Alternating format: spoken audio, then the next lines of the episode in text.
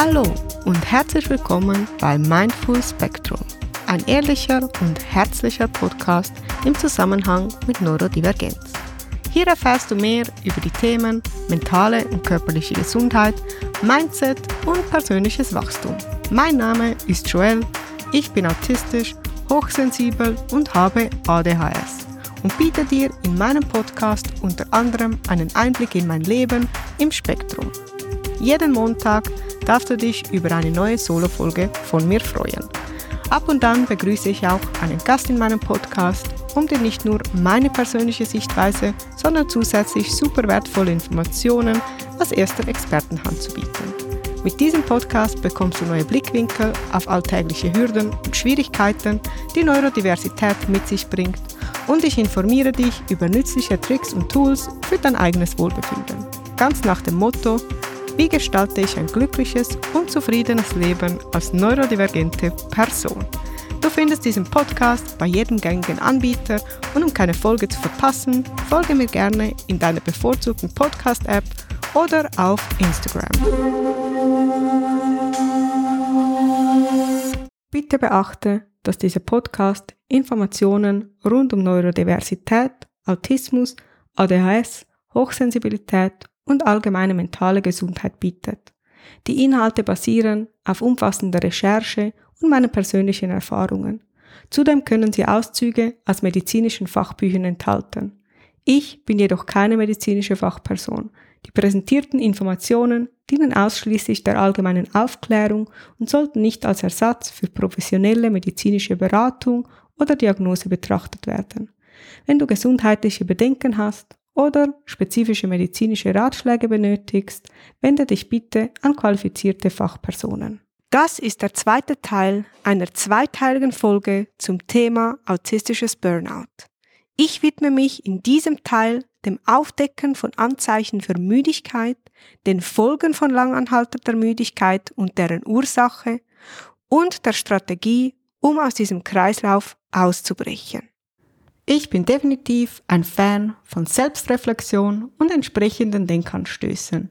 Deshalb gebe ich dir passend zur jeweiligen Folge auch immer ein, zwei Fragen zum drüber nachdenken mit. Und heute habe ich folgende Fragen ausgesucht.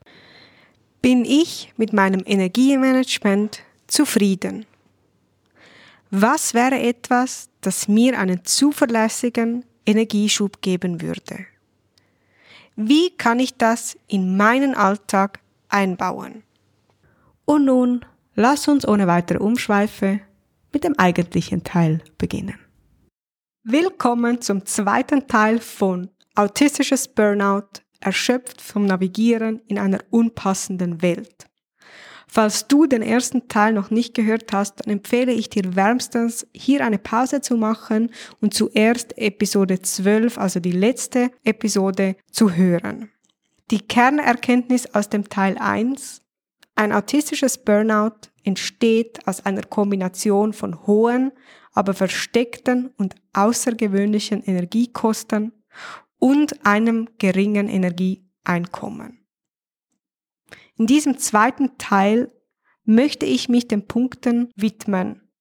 Symptomen von Erschöpfung, speziell im Zusammenhang mit Autismus, und zwar von Müdigkeit bis Verlust von Fähigkeiten, wichtige Warnzeichen.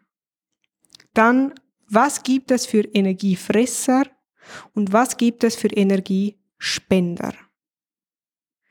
Mein Ziel ist es, dass du ein Gefühl dafür bekommst, wie man in eine Erschöpfung gerät, wie du sie erkennst und wie du auch wieder daraus kommst, insbesondere als neurodivergente Person.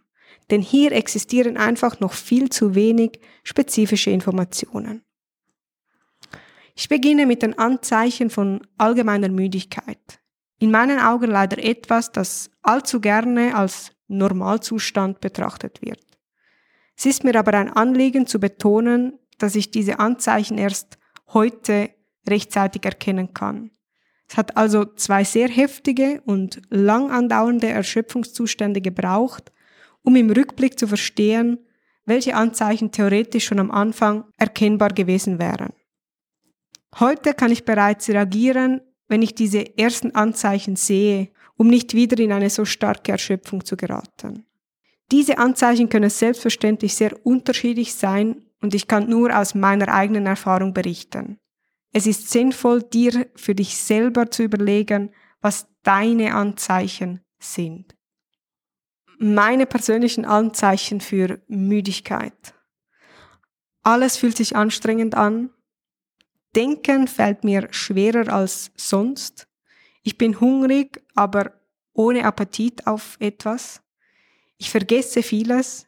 Ich fühle mich allgemein träge. Ich bekomme Kopfschmerzen. Gespräche sind außerordentlich anstrengend. Licht stört mich noch extremer als sonst. Geräusche bereiten mir Schmerzen. Ich vertrage keine fremden Menschen. Mich begleitet so eine allgemeine Lustlosigkeit. Ich kann mich kaum konzentrieren. Meine Augen schmerzen. Am liebsten möchte ich nur im Bett liegen und schlafen. Diese Müdigkeit kann für ein paar Tage noch ganz okay sein und wenn sie sich wieder, wieder erholt, auch überhaupt nichts Schlimmes. Hier geht es mehr um den zeitlichen Verlauf. Wird es tendenziell über die Zeit betrachtet eher besser oder schlimmer? Damit ich in eine Erschöpfung gerate, brauche ich in Kombination zur anhaltenden Müdigkeit etwas, das mich am Ausruhen hindert. Denn wenn ich einfach nur müde bin, dann würde es theoretisch reichen, mich lange genug auszuruhen, um meine Batterien wieder aufzuladen. Ähnlich wie bei einer Grippe. Wenn du da sieben Tage im Bett bleibst, geht es dir in der Regel danach wieder besser. Meistens drückt man aber nicht einfach mal auf Pause, nur weil man ein bisschen müde ist. Oder es scheint schlichtweg unmöglich, sich ausreichend ausruhen zu können. Dinge, die nach und nach passieren, wenn ich schon über einen längeren Zeitraum über meinen Energiekapazitäten lebe. Also mehr Energie ausgebe, als ich wieder reinholen kann. Ich habe plötzlich das Gefühl, die Zeit rennt mir davon. Der Tag hat nicht mehr genügend Stunden. Ich habe das Gefühl, es ist sinnvoller, noch eine Aufgabe zu beenden, als pünktlich ins Bett zu gehen. Schlafen kann ich dann, wenn ich wieder weniger zu tun habe. Ich habe keine Zeit für Hobbys und Spezialinteressen. Ich beiße auf die Zähne mit dem Gedanken, mich danach ausruhen zu können. Mein täglicher Spaziergang von einer Stunde kommt mir plötzlich vor wie Zeitverschwendung und ich habe Schwierigkeiten, eine Stunde lang nichts zu tun. Einschlafen fällt mir zunehmend schwerer. Meine sozialen Kontakte reduzieren sich immer mehr. Ich beantworte WhatsApp-Nachrichten nur noch schleppend. Ich vergesse zu meditieren. Kochen fühlt sich nach einer Belastung an. Etwas, das ich eigentlich generell gerne mache. Einkaufen überfordert mich deutlich.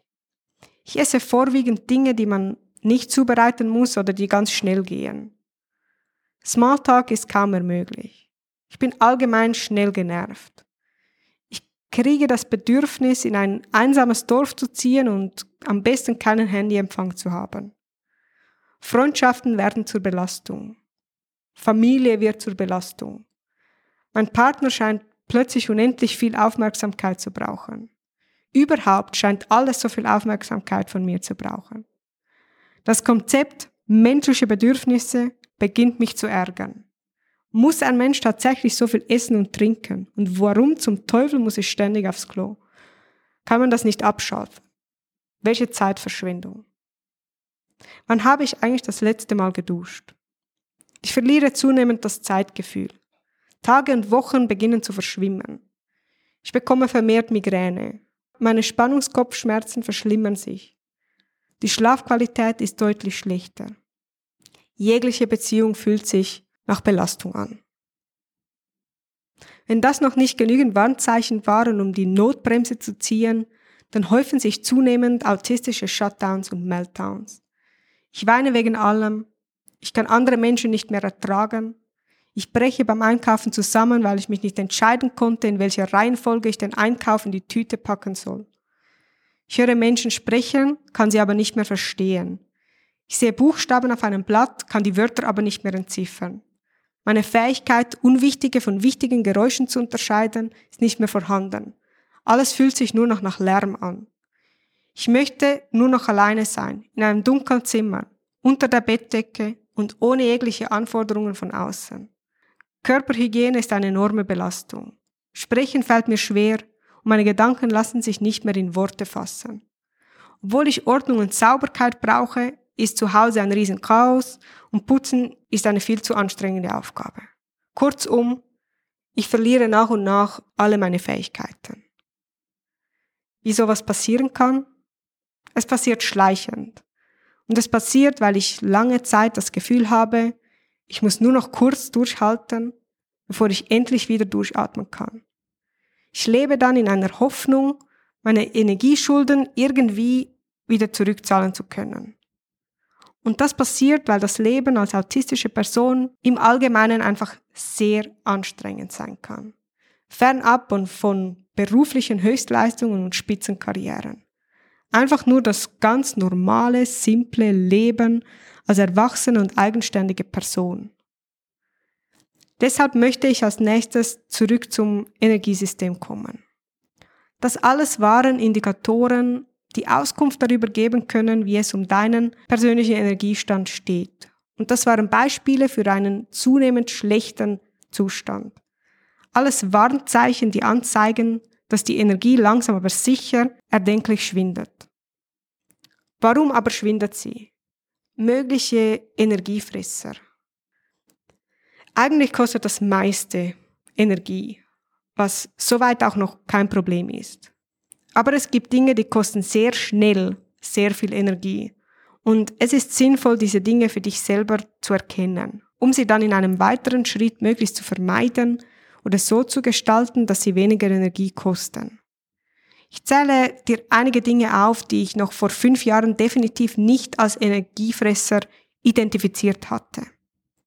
Zum Beispiel künstliches Licht, am schlimmsten, wenn es flackert oder mich direkt anleuchtet. Hintergrundgeräusche jeglicher Art. Verarbeitung von vielen visuellen Reizen. Viele unterschiedliche Gerüche zugleich. Smalltalk. Mich mit fremden Menschen unterhalten. Telefonieren. Versuchen einem Gespräch zu folgen, während noch andere Geräusche passieren oder im schlimmsten Fall andere Menschen rundherum sprechen oder anders ausgedrückt, wichtige von unwichtigen Geräuschen unterscheiden. Missverständnisse. Mich erklären zu müssen. Versuchen zwischen den Zeilen zu lesen. Unklare Kommunikation. Nicht zu wissen, was von mir erwartet wird. Zum wiederholten Mal die gleiche Frage stellen zu müssen, weil ich immer nur die gleiche Antwort bekomme. Ich höre zu, aber ich habe nicht verstanden auf ein Ereignis zu warten. Zum Beispiel jemand, der gesagt hat, dass er im Laufe des Tages zurückrufen wird. Von einer Aufgabe in die nächste zu wechseln. Prioritäten setzen zu müssen, ohne dabei zu wissen, was wichtig ist und was nicht. Nicht zu wissen, wie mein Tag aussehen wird. Auf Unerwartetes reagieren. Aus meiner Aktivität gerissen zu werden jemandem zuhören, der sich ständig wiederholt. Dinge nicht in meinem eigenen Tempo erledigen zu dürfen oder zu können. Viele Menschen um mich herum haben. Schlechte Laune von anderen Menschen. Mich nicht frei bewegen zu können. Also nicht herumzappeln zu können, nicht herumlaufen zu können, keine komischen Anstalten in Anführungs- und Schlusszeichen machen. In in Episode 6 und 7 spreche ich ausführlich über Reize und deren Einfluss. Und vielleicht lohnt es sich für dich, diese Episode nochmal anzuhören, um für dich herauszufinden, was weitere deiner Energiefresser sein könnten. Energiespender. Was sind in meinem Leben die Dinge, die mir am meisten Energie spenden? Sicher ganz zu oberst auf der Liste steht Schlafen. Das ist der sicherste Energiespender überhaupt. Jedoch muss hier die Qualität und auch die Quantität stimmen. Also ich muss durchschlafen können und ich muss auch ausreichend lange schlafen können. Pausen über den Tag verteilt Und für mich heißt das meistens, mich in eine reizarme Umgebung zurückziehen zu können. Also entweder in ein Schlafzimmer, das dunkel ist und keine Geräusche hat, oder nach draußen in die Natur, wo es nicht viele Leute gibt und ich einfach laufen kann.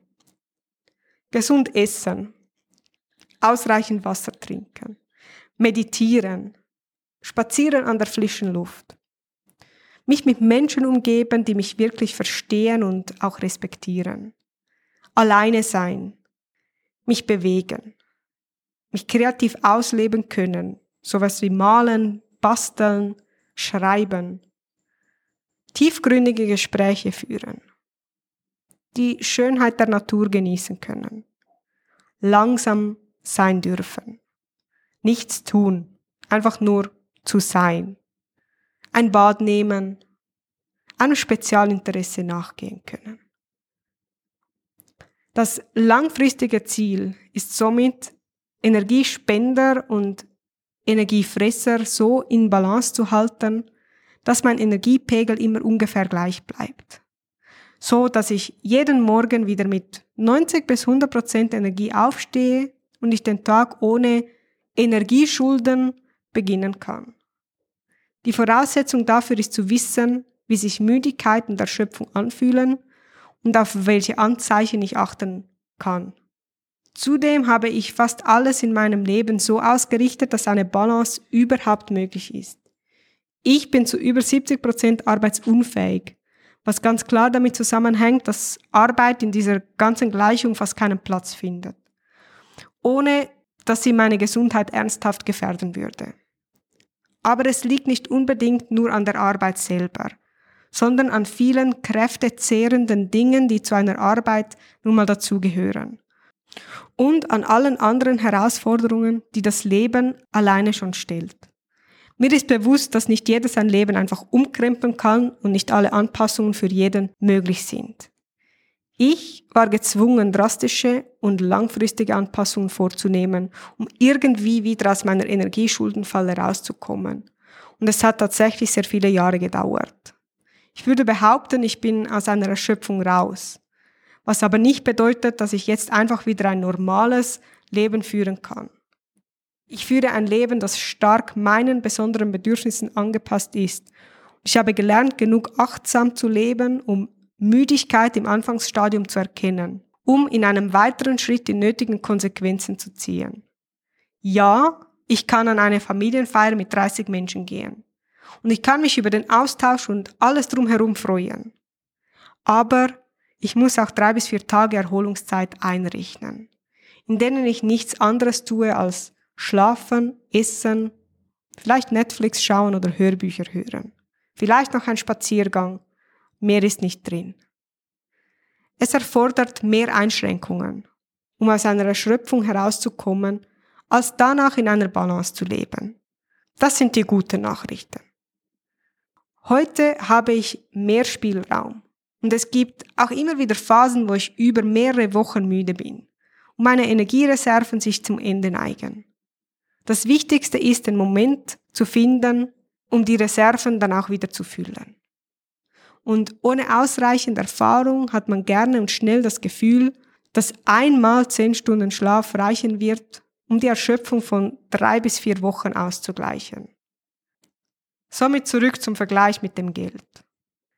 Es ist notwendig, eine Balance zu finden, die über einen langen Zeitraum funktioniert und nicht bei jeder kleinsten Änderung aus dem Gleichgewicht gerät. So wie es ratsam ist, seinen Lebensstandard niedriger zu halten, als es das Einkommen zulassen würde. So ist es auch ratsam, mit Energie sparsam zu haushalten, so dass immer genügend Reserven für Unerwartetes bleiben. Aber natürlich ohne, dass das Leben langweilig sein muss. Zusammengefasst. Ein autistisches Burnout entsteht aus einer Kombination von hohen, aber versteckten und außergewöhnlichen Energiekosten und einem geringen Energieeinkommen. Und um Erschöpfung zu vermeiden oder sie zu kurieren, sind im Wesentlichen drei Dinge erforderlich. Deinen Zustand zuverlässig einschätzen können, deine Energiefresser und Energiespender kennen und dein Leben so gestalten, dass sich Energiespender und Energiefresser in einer guten Balance halten. Schön, dass du heute wieder dabei warst und lass mich wissen, wie es dir gefallen hat. Ich wünsche dir von Herzen einen wundervollen Tag und ich freue mich aufs nächste Mal.